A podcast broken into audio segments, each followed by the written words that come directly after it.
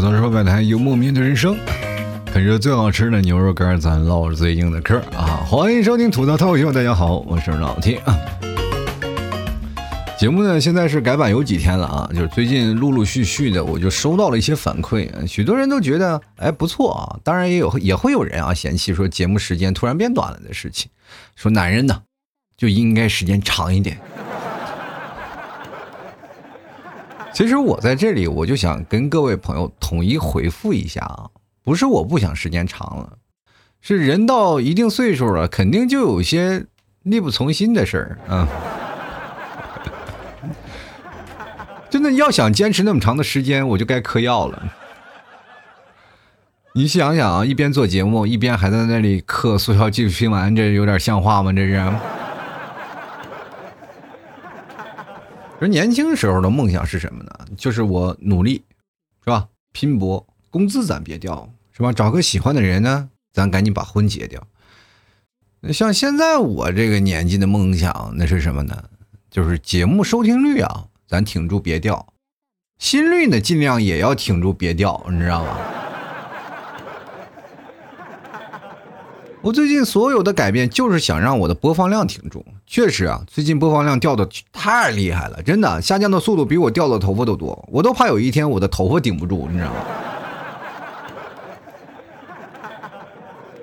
我经历第一次收听率下降的时候，是我结婚以后，收听量收听量一下就开始下滑。我一开始以为啊，真的是以为一些女听众听到我结婚的消息以后呢，就不打算听我节目了。后来我发现，原来不是女听众们的那些原因，是男听众。我跟你讲，当时对我的那个打击真的确实挺大的。我们真的没有想明白，为什么我结婚的消息会让这么多男人离开我？是因为我不干净了吗？真的也难怪啊！我当时我没有反应过来，要我早反应过来，大家一起洗个澡不就完事儿了吗？我跟你们提早结婚属于老牛吃嫩草，我比你们提早大个几岁啊！尤其是到了这个年纪，其实说实话，不吃嫩草的话，我也不行。你们想呀，草如果老了以后，我这头老牛肯定啃不动，你知道吗？所以我以一个过来人的身份，我劝诫啊，各位单身的朋友们，就是趁着你牙口好的话，你就赶紧去啃啊，也别在乎别人的流言蜚语，你就啃啊。你说你现在着急就赶紧啃，你因为你年轻，你牙口好，你随便啃都没有问题。别等到老了去找嫩草，是吧？等你到老了去啃嫩草的话，因为你没有地域优势啊。就是因为老 T 老牛，我是内蒙的呀，家里不缺草。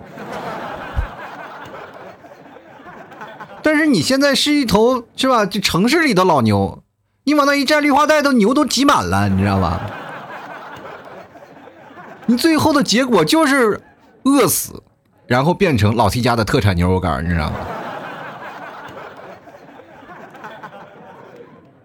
其实我跟大家讲，我结婚真的算晚的了，因为我结婚是三十二啊，也不到三十三，三十二左右啊，就是结的婚。然后好的，我的说实话啊，就是有好方面啊，就是因为我晚婚嘛，它好的方面是我能自由两年，对吧？能在你单身的时候这段时间，你就充分的去折腾，想怎么玩怎么玩。就比如说，我想玩游戏，我就玩游戏；想去旅游呢，我就收拾好行囊，然后一看机票，哎，我没钱买不起，我去 那儿去不成啊。当然了，你发现那儿去不了呢，也是有好处的，是吧？这玩意是省钱，是吧？当然也有不好的，不好的方面，就是在你没有结婚之前，你会发现一个问题，就身边结过婚的朋友都不愿意搭理你。因为他们会很难受跟你在一起，是吧？因为他们看到你这么自由，他们怕控制不住的想去抽你。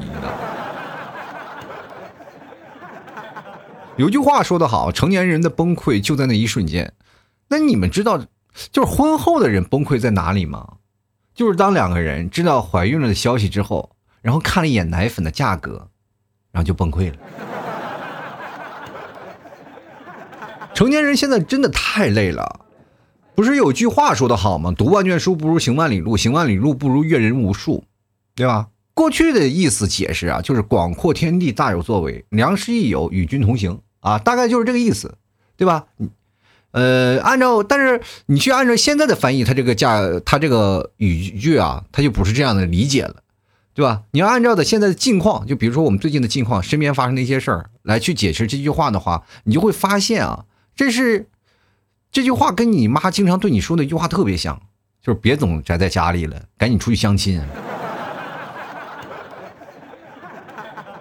不过话说回来啊，就是如果你们没有经历过相亲的话，我觉得那真的是你们人生一大的损失，真的，因为你会错过很多见证奇奇葩的机会。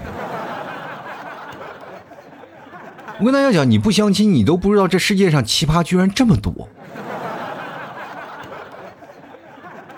我记得我跟大家讲过，我第一次举办跨年聚会的时候，是吧？当天晚上一堆人陪我聊天，聊到六点，本来困的都不行了。第二天拉着他们啊，又去了哪儿？又去了那个相亲角，就是人民广场。因为我第一次去啊，去人民广场，因为那段时间特别出名，我就想去那个人民广场看看那相亲角。哇，当时说实话，快把我困死了。但是我还是浩浩荡荡领着一群的小伙伴就过去了，然后去了以后呢，呃，到了相亲广场，说实话啊，确实把我震惊了。就是我们刚一进去，就很多老头老太太围着我们啊，在那转圈知道吧？我当时我一想，我这帮大爷大妈也太厉害了，我不用音乐就能在这儿跳广场舞了，我说，那种感觉真的是啊，手舞足蹈的。那。后来有一个老头呢，就向我走过来啊，就问我小伙子你多大？啊，因为他大概知道我是在那群人群当中啊，我是一个比较占据主导地位的人。你去想想，身后你就在前面，然后身后一帮年轻人拥簇着你，你一看也多少，就是咱不是个官吧，也是个小领导吧，对吧？然后那个大爷就跟我说：“哎，小伙子，你多大了呀？你家是哪儿的呀？你还要最夸张，还问我生辰八字啥的。”我就后来跟这大爷说，我就挺奇怪，说你。你说你给自己孩子相亲呢，你干嘛看人家生辰生生辰八字呀？这是，然后你这是怎么回事？算我俩能不匹配吗？大爷说啊，不是，我就是一个单纯的想给你算个命啊。我说大爷，你单纯算个命是来相亲？不不不，我职业就是算命的。我说你算的什么命？啊，什么吉凶祸福？我说你是算你相亲有没有那个命吗？是不是？那你在那门口收个当个收票的多好呢，对吧？说你来相亲了不成功，哎，你没这个命，你走吧，对不对？真的里面奇葩特别多。我跟你讲，当时我就感觉到这个广场，真的是什么人都有。它这是带动了一个产业链啊，不管你是什么样的，就是明明相亲是年轻人的事儿啊，但是你总是会发现一群老头老太太手里拿着一堆那个资料，对你指手画脚。他们看人的眼神就极其不可善啊！真的，说实话，就直勾勾盯着你，太难受了。而且那些老头老太太，然后看完你以后，他们就走了，然后互相聊着啊，互相聊着，然后每个人都手里有一沓资料，他们不是一个啊，拿着自己儿女的，因为自己儿女的照片都在墙上贴着，都拿着别人儿女的资料啊，互相比对啊，还在那聊。今天我跟我听他们聊，我差点快崩溃了。问问，哎，今天有新货吗？我这。说实话，按照这个东西来说，我们觉得我们不应该是一个货物了，一种交易的方式。但是现在一看看开的一些相亲条件，其实也是差不多，是吧？真的，他们每次说有新货没，这种话就是让我有一种似曾相识的感觉。小时候我经常去录像厅啊，去看录像的时候，我们也经常这么问老板。真的印象最深刻的就是那一堵相亲墙啊，因为他们相亲角就是那个墙最出名，上面贴着五花八门的那个各种的，就是征婚启事嘛，密密麻麻的，有男有女啊。说实话，你要仔细去看那里啊，你都能震惊，你就觉得不用听我节目了，你在那儿光看那个征婚启事，你都能笑半天。而且我说实话，那个语句啊，那个严谨啊，然后写的特别规整。而且就把那些奇葩的理由写的特别大义凛然，真的里面说实话，我就感觉这不是征婚启事，这就是一个敲诈勒索的那种条件，你知道吗？我说能在这里相亲，哇，这能成功的那家里得多少钱？我天！啊 那里面有什么要求的啊？什么要有什么大房子的啊？你家里要必须有大房子，然后平米要确认到小数点的后两位数啊。还有一个啊，也挺奇葩的。有个男孩说啊，就是说，呃，可以先结婚，但是婚前必须要结婚，而且必须是男孩才可以，然后而且还必须保证血缘纯正，买一送一的我们不要啊。还有一个奇葩的要求啊，是需要要求女方第一次。我当时我看了一下，因为我最早以前节目吐槽过这类的人，对吧？这个吐槽过这样的事儿，我就当时我心想，看这谁呀？这还这么传统观念？一看还是居然是个海归博士。我说怎么了？你去的哪个国家呀？北极吗？那里炊烟袅袅的，没有人烟是吧？我当时一看这职业，说实话也确实说说明人家是博士啊，就爱钻研是吧？连自己的第一次也要研究一下是吧？真的，我看完以后就发现，在这种相亲角遇见的奇葩几率非常高，这就跟高考一样，大部分人不是凭实力，就是拼个运气，你知道吗？能不能考上大学？其实我心里没有底。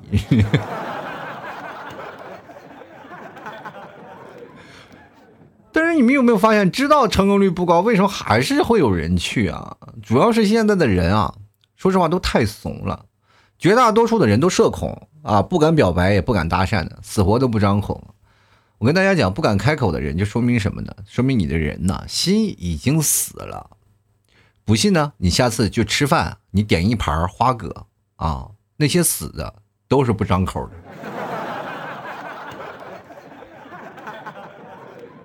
所以呢，各位啊，找对象呢，你就早一点啊，早一点找。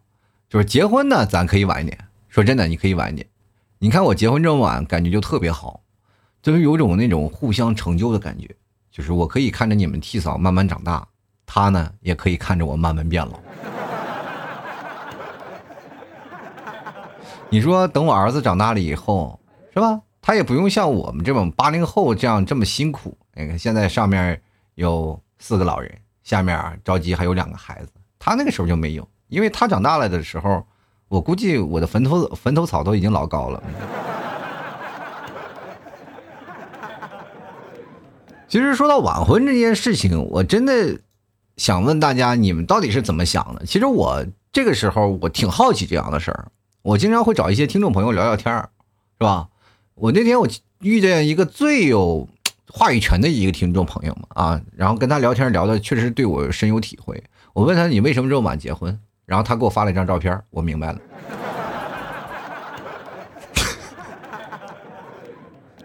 说实话啊，那张照片不能用惨不忍睹来形容。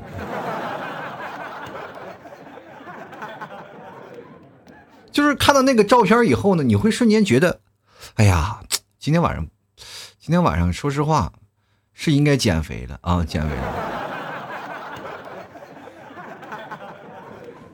但是说实话，每个人都应该有自信啊。身边有很多的人啊，比如说身边有一些朋友，他不像我一样，就是很多人像我一样，哎，比如说啊，这个人长得比较丑，但是我敢表达啊，我这丑。可以呀，但我很温柔啊，对不对？我是长得不好看啊，但是我敢说话。但是我身边有很多丑的人，他不敢说话的，他就觉得会有些自卑的表现。就身边有一些女性朋友，她们也是一样，自认为自己相貌平平。然后世界上总有一些人会说啊，你世界上没有丑女人，只有懒女人，对吧？就于是乎呢，就好多的女生开始化妆，开始美颜，然后我们就开始吐槽什么呢？哎呀，你开始用美颜了，是不是？我觉得男人这个要求有点太高了，你真的没有那些要求，对不对？有本事男生你出去化个妆，你也出去溜达溜达，你见见世面，你把自己打扮好看一点，你凭什么要求那么多人去做同样的事情呢？什么叫素颜出门是吧？要不然网络奔现，我现在经常看特看不惯那些人啊，就是网络奔现了以后，发现对方不好看，就马上离开走了，自己聊的啊，你自己撩的，然后你自己就应该负责，对不对？不要光凭颜值，你要看内心，对不对？虽然说人家体重确实重了点吧，但是过去你知道，像我爸爸妈妈他们那一代人说什么，你找什么找丑妻是家中宝，说屁股大了还能生儿子呢。这每个人去应对审美的事情，我不知道你是为了别人还是为了自己啊！真的，说实话，就很多的人。他们完全是想不出来那种的理由啊，就各种奇怪的理由去搪塞，然后就慢慢慢慢把自己拖老了。晚婚了以后，你就会发现一件事情，你会变得更加的就是怎么说呢？不是没有魅力了，你魅力还有，但是你的选择性特别少啊，并且你的功能性也有些退化。比如说，你人到中年了，你想谈份恋爱，你就会发现啊，确实发型你有点跟不上了。就今天我就开始掉头发了。说实话，我说实话，我现在我很庆幸啊，很庆幸我现在已经有你们替嫂了，然后并且已经有小 T 了，是吧？我很庆幸，就是在那个还提前早一点，三十二岁我就找了你们替嫂结婚了，是吧？要是真的再晚一点，说实话，你们替嫂也看不上我了。说你的发量这么少，说实话，真的配不上你的才华，我跟你说。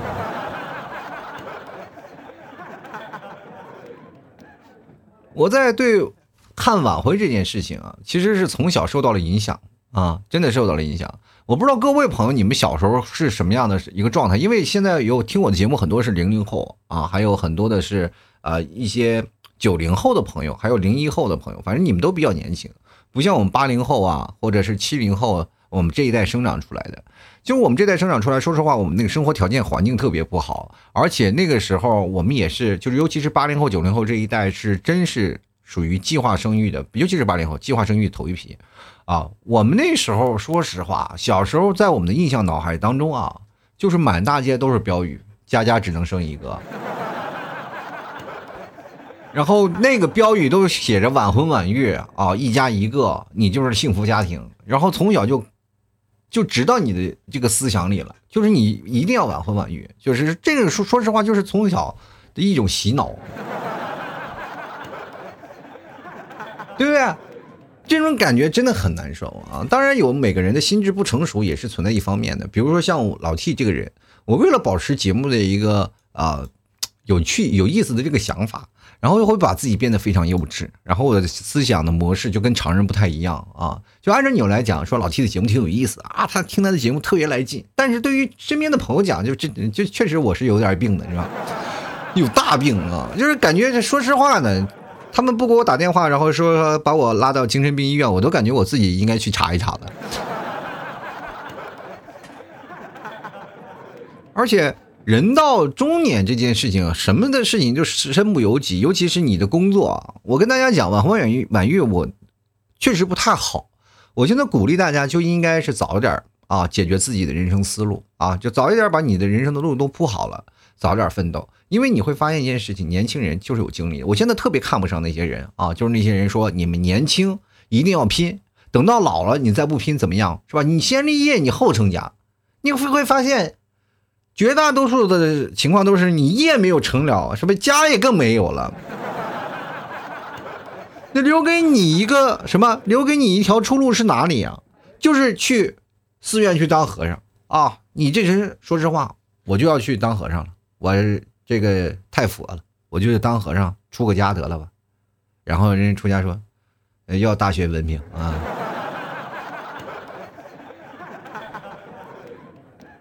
我跟你讲。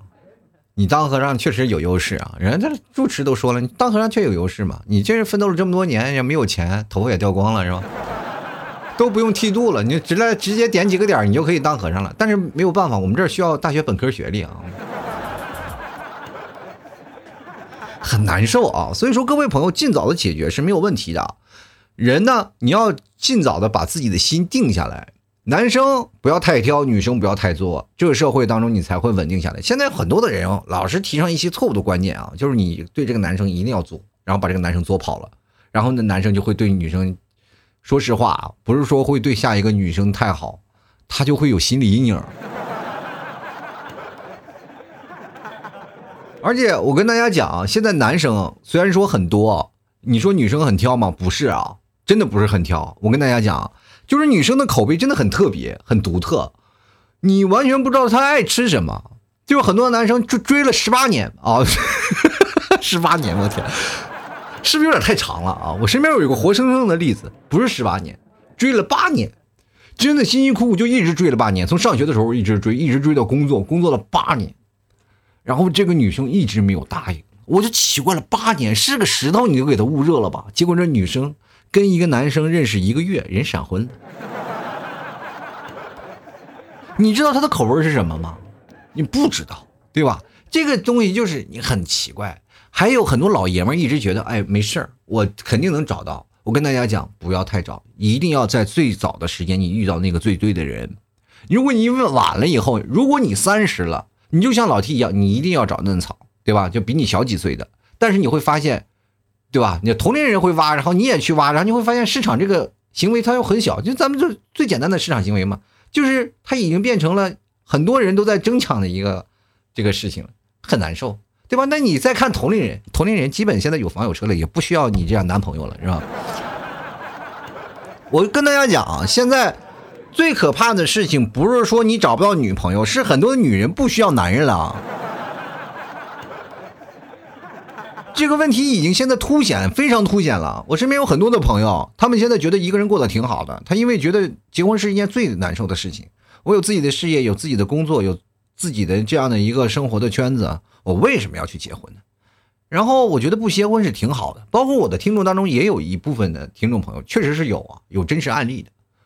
而且我身边的朋友也真是好几个，尤其是在这个越大的城市当中，比如说北上广深，越有容易出现这样的情况。社会精英就是会发现，当他经历到一定阶段以后，他就会发现工作会让他快乐的，家庭会让他难受。你以为婚后男生就很好吗？婚后男生也不一定。人到中年了，他婚后男生他回到家里，他就马上到家了，下了班是吧？工作压力挺大的，但回到家里可能会跟家里人吵架是吧？会跟自己家里老婆闹矛盾。宁可坐在车上抽根烟，然后听听老 T 的节目，然后他再回家，挽回一点。这就跟日本现在的嗯那个感觉一样，是吧？每天就是早下班了也要去居酒屋再喝醉了再走，就显得自己很忙的样子。所以说，每个生活它都是要你一步一步过来的。你早一点结婚，你会发现有一件事情，你一定要早点生孩子。我给他讲讲，就是生完孩子以后，你会发现你的人生又多了一个奋斗目标。你不是为了自己啊，你是为了孩子。以前说实话，我真的不理解这句话啊，真的不理解这句话。我妈都说了，到现在嘴边还压着我啊，我过得这么苦，不都是为了你吗？我说你都啊，都我都这么大岁数，你还说这句话，你能不能不要说这句话？然后我妈就说了，这句话有错吗？我一心想，确实没有错，是吧？也确实为了我嘛，然后一直在奋斗嘛，然后等你长大了以后，说实话，确实你也独立出来了。可是父母就逃离不了这个观念，中国的传统文化就是这样。包括我现在，我再想想，我就是为了孩子，对吧？我我跟说实话，我要不是为了孩子啊，就是为了孩子，我估计我现在也也开始琢磨坟头草的事儿了。我就想为了他，我一定要多活两年，对吧？要不然以后人说这个怎么回事呢？啊，长大了以后至少也能看他结婚吧，对不对？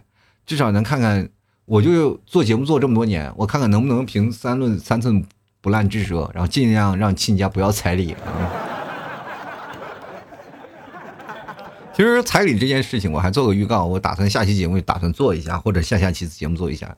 我都最近我一直在看这件事儿啊，因为我最近老想的比较远，就好像。这种感觉就像交代后事一样，所以说你作为一个老父亲的心，你就永远无法停止。它就像人生一个开关一样，当你有了孩子，就给你打开另一段开关。所以说我跟大家说，人为什么你要提前改变一个人的想法，就提前结婚，然后尽量有个家庭，然后让自己有这个孩子，然后你会发现你的人生会出现不一样的转折。当你没有出现这样的转折的时候，你的思想观念是永远无法改变的。这就是我们现在现实当中活脱脱给每个人上一课的一个机会。你如果晚婚了，就可能会错过这个机会，因为你会变得更加独立、更加坚强、更加觉得一个人是更加舒服的一个状态。因为这样是会让你有种习惯的。你会发现两个人并不适应，尤其是那些受过感情伤害的人。我跟大家讲，为他为什么他不愿意结婚？为什么他们不愿意？他们就很感觉身边那个人，他不是我的爱人，那是我上辈子的仇人。就感觉我上辈子欠了他多少钱都过来要账来了。有句话说的好嘛，你这辈子跟他相遇，那就是上辈子五百次回眸，对吧？把脖脖子都扭断了来找你。说实话，他废话，他欠着你钱的，你不扭断了找他，你谁给还你钱？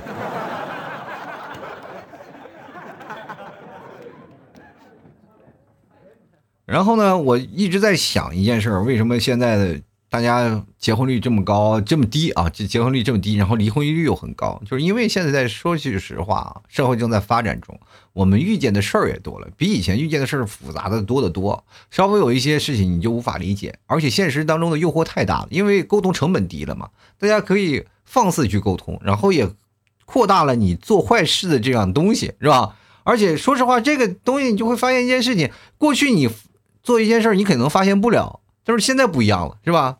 监控摄像头啊，各种地方太多了，你很容易被发现，是吧？一发现了，就说明科技发达了，然后好多的东西都藏不起来了，对不对？这件事情你要明白啊，若要人不知，除非己莫为，你知道吗？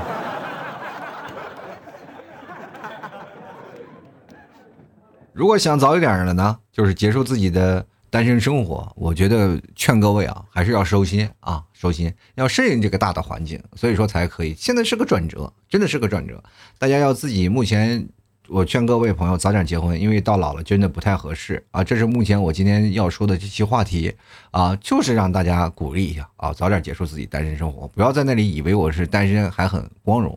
其实说实话，单身对于我们这些已婚人人士来说，就是怎么说？就刚才我讲的。确实有点想抽你们。每次看到单身那种幸福的生活，说实话，就是我们就感觉特别羡慕。但是很多人又出来一些矛盾的行为，就说老提你为什么？你就是你羡慕你跟你老婆离婚呀？不能，因为我已经适应有家庭的生活了，不能再离开家庭了。这就是我作为一个已婚人啊，跟大家阐述的一件事情：离不开，走不掉。既然适应了这样的生活，你再适应一个人的生活，你会发现这不叫生活了啊！一个人生活确实挺自由的，但往往你会发现，自由并不给你带来更好的一种体验啊！反而你如果一个家庭相辅相成，是吧？每天给你你们替嫂吵吵架，其实也是一件挺幸福的事儿。每天就想着怎么哄她了，是吧？好了，吐槽之后摆摊，幽默面对人生啊！喜欢的朋友可以来多多支持一下，马上要国庆节了啊！大家出门的时候别忘了买点牛肉干啊，买点什么牛肉酱啊，出门顶一顶。这样的话，你在高速上堵了，你也不怕，是吧？你至少有吃的呀，馋死那帮人啊！着急了，你看有哪个小姐姐堵车了，你送她一个牛肉干，哎呦妈呀，成就了一段姻缘。